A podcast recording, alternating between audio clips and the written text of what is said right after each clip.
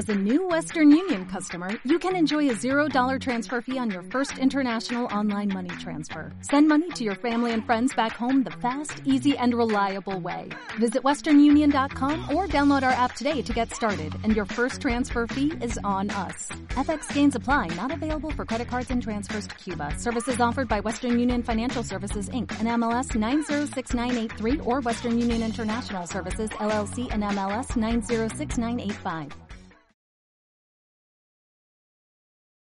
Muy buenas a todos, bienvenidos al canal de YouTube de Gen Mallorquinista. Eh, mi nombre es Tony Perello y eh, hoy nace una nueva sección que se va a llamar Al Rojo Vivo, eh, que voy a tener el placer de conducir y que, bueno, que nace con la intención de poder analizar temas relacionados con la actualidad del, del Real Mallorca. bueno, soy colaborador de RCDM y a partir de aquí pues también lo voy a ser de, de, este canal. Os animo a que os suscribáis, por cierto, al canal de YouTube, Gen Mallorquinista eh, que están preparando contenidos muy variados y que seguro que, os van a gustar muchísimo. Así que sin más dilación, si os parece bien, empezamos con este primer vídeo. La verdad que me hubiera encantado empezar hablando de que el Mallorca en estos momentos es más líder, con 8 puntos de ventaja con, el español. Incluso tenía preparado algún tipo de, de vídeo especial en, en, caso de que hubiéramos ganado el domingo, pero como sabéis, por desgracia no, no pudo ser. En el día de San Valentín vino un ex, vino Vicente Moreno, y la verdad que nos, nos hizo una jugarreta, la verdad que no, no, nos fue demasiado bien. Eh, los que me seguís en Twitter ya sabéis que fui muy crítico en su día con, con, Vicente Moreno, no por la decisión de marcharse, porque al fin y al cabo eh, creo que esa decisión se puede entender, sino sobre todo por las formas que eligió, eh, muy mejorables, evidentemente.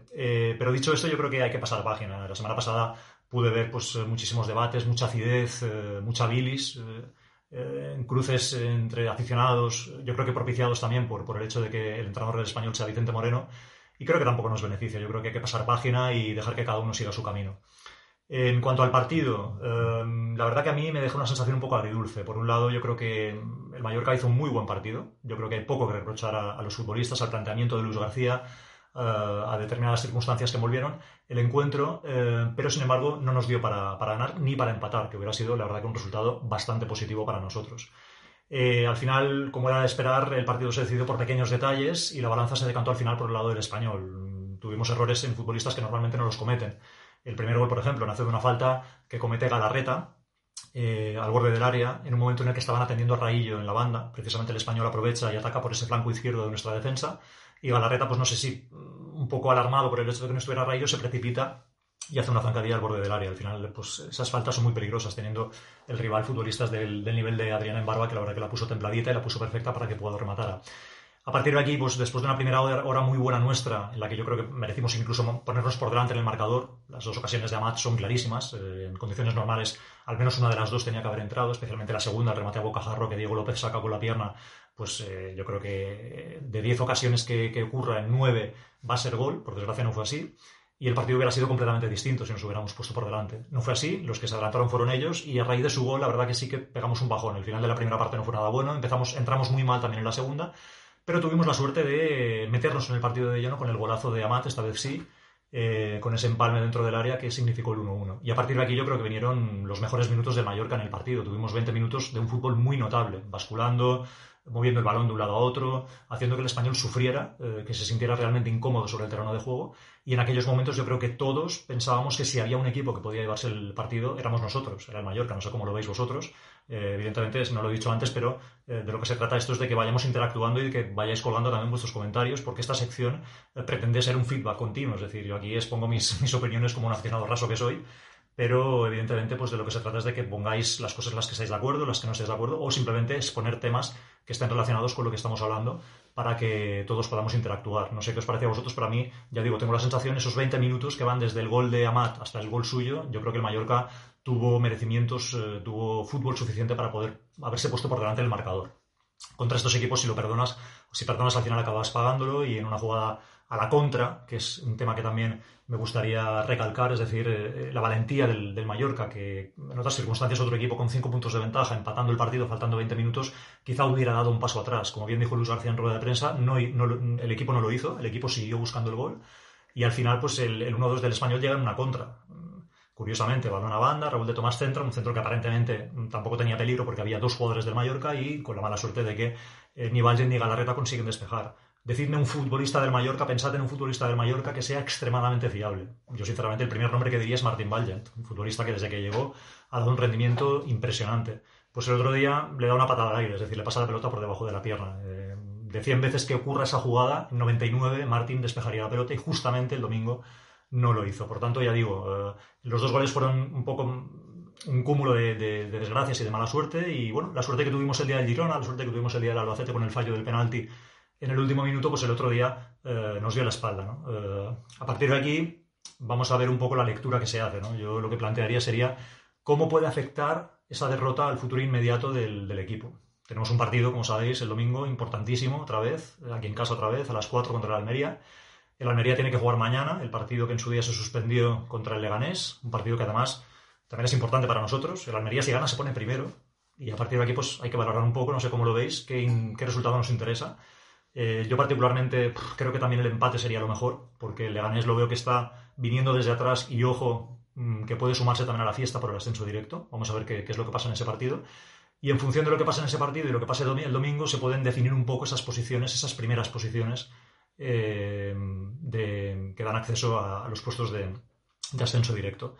Em, la verdad que a mí, al margen de, cómo quedamos de cara al partido del domingo, hay dos aspectos que quería, quería comentar em, después de la derrota contra el español. Uno, como sabéis, llevamos cuatro derrotas y las cuatro han sido aquí en Somos, en partidos que hemos jugado como local. Em, no sé si le dais importancia, no sé si consideráis que eso es anecdótico, que tiene algún trasfondo. Yo la verdad que, en mi opinión, es que eso es la consecuencia de, la maldita pandemia que estamos viviendo, ¿no? que, está restando la afluencia de público y que yo creo que hace que se minimice por completo el hecho de que uno juegue eh, como local o como visitante. Por tanto, no le doy la mayor importancia, es decir, creo que hay que dar mérito a que solo llevemos cuatro derrotas después de 25 partidos, creo que es un muy buen promedio. El hecho de que las cuatro sean habiendo jugado como local, pues lo veo como una anécdota, porque tampoco es normal que después de cinco meses de competición eh, no hayamos perdido ni un solo partido a domicilio. Por tanto, yo creo que una cosa compensaría la otra. Pero hay otro tema que sí que me parece más preocupante y es cómo reacciona el equipo cuando nos marcan un gol, cuando vamos por detrás en el marcador. Em, si no voy mal, eh, estuve leyendo el otro día alguna estadística, en todos los partidos en los que nos hemos puesto por detrás en el marcador, que han sido muy pocos, han sido solo cuatro, en todos hemos acabado perdiendo.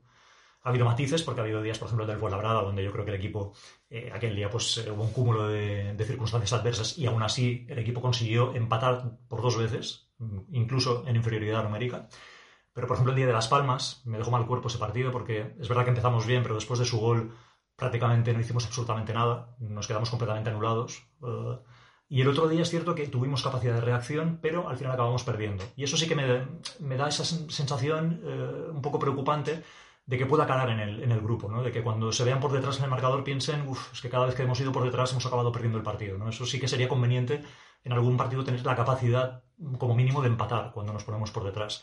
Y ojo, que esperemos que sean los mínimos partidos posibles, porque también hay que valorar el hecho de que solo en cuatro partidos eh, se nos hayan puesto por delante del marcador. Eso habla muy bien también del entramado defensivo del, equipo. Eh, tampoco me quiero extender mucho en este primer vídeo, eh, simplemente hablar un poco del partido del domingo contra el Almería. Una Almería que para mí, futbolísticamente, es posiblemente junto con nosotros el mejor equipo de la categoría. A mí la verdad que me parece que hace un fútbol imponente, mucho, más, mucho mejor, por ejemplo, que el del español. Quizá no tenga la pegada del español, pero tiene un medio campo muy brillante, tiene futbolistas jóvenes de muchísima proyección y la verdad que va a ser un partido muy, muy, muy complicado. Em, no sé cómo lo veis vosotros, no sé si pensáis que es un partido definitivo, que si por lo que fuera perdiéramos nos quedaríamos muy tocados en la clasificación. Mm, es cierto que quedarán 16 partidos, es una burrada, son 48 puntos en juego, pero sí que es verdad que el partido del domingo yo creo que después de la derrota contra el español la adquiere si cabe mayor importancia. En mi opinión, sería clave no perder. Es decir, diréis, uff, eh, vamos a ver, tenemos que ser ambiciosos, tenemos que, vamos primeros, eh, ya ganamos a la Almería en su campo. Sí, de acuerdo, mm, toda la razón, pero yo creo que lo importante en este partido, después sobre todo de no haber ganado el español, de no haber eh, sumado, es sumar e intentar al menos, por lo menos empatar, porque con la victoria en el campo de la Almería tendríamos el golaveras particular ganado. Hay que pensar que esto es una carrera de fondo y no tiene importancia que acabemos esta próxima jornada en puestos de ascenso directo o no. Lo importante es estar bien posicionado para que en las últimas jornadas podamos dar ese, plus. Em, y me gustaría acabar con una reflexión. Eh, este año más que nunca, a mi juicio es importantísimo intentar poner toda la carne en el asador para ascender directos. Y diréis, bueno, vaya pero grullo. Sí, pero yo creo que más que nunca este año hay que intentar ascender directos. Eh, porque en mi opinión, después de haber estado, después de hacer la temporada que estamos haciendo, con un rendimiento la verdad que impecable, una primera vuelta con una racha de imbatibilidad impresionante, si por lo que fuera cayésemos de esos dos primeros puestos, quedaríamos muy tocados eh, para el playoff. Y no solo nosotros, eh, lo, me refiero también al español, a la Almería. Estamos hablando de que estamos en unos registros de puntuación brutales, en condiciones normales, con 51 puntos en 25 partidos, que llevamos 51 puntos en 25 partidos, son más del doble de puntos que de partidos Normalmente con ese registro, en estos momentos llevaríamos una ventaja considerable respecto a los perseguidores. Quizá uno podría perseguirnos, pero con respecto al tercero, lo normal sería llevar 8 o 9 puntos.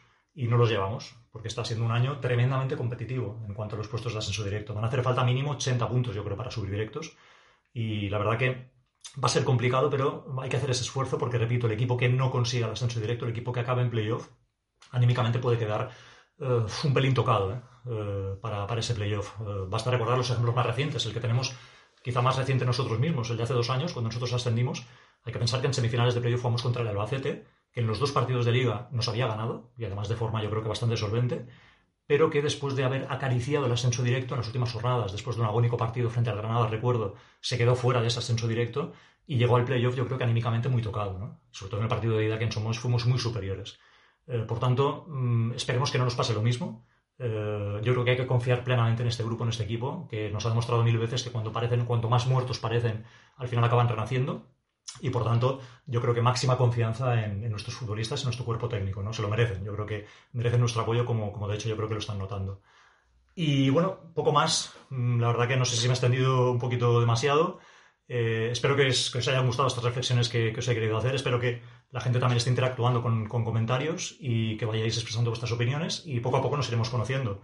Os animo, como he dicho al principio, a que os suscribáis al canal de Gen Mallorquinista, eh, a que le deis like, evidentemente, y lo compartáis con todos vuestros contactos. Y bueno, esto simplemente ya digo, es un punto de encuentro entre mallorquinistas y espero que, poco a poco pues, seamos de cada vez más y que esto pues, vaya, vaya evolucionando de forma positiva y que vaya gustando, sobre todo, que es lo más importante a mí me, encanta hablar de Mallorca, es una de mis pasiones y bueno, espero que, haya sabido transmitir un poco esa pasión y que lo podamos seguir haciendo durante, durante muchas semanas.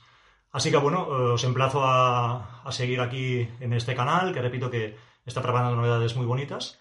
Y bueno, nos vemos la semana que viene. Vivid la vida al rojo vivo, recordadlo siempre. Es el nombre de la nueva sección que tenéis aquí en Ya Mallorquinista. Un abrazo a todos.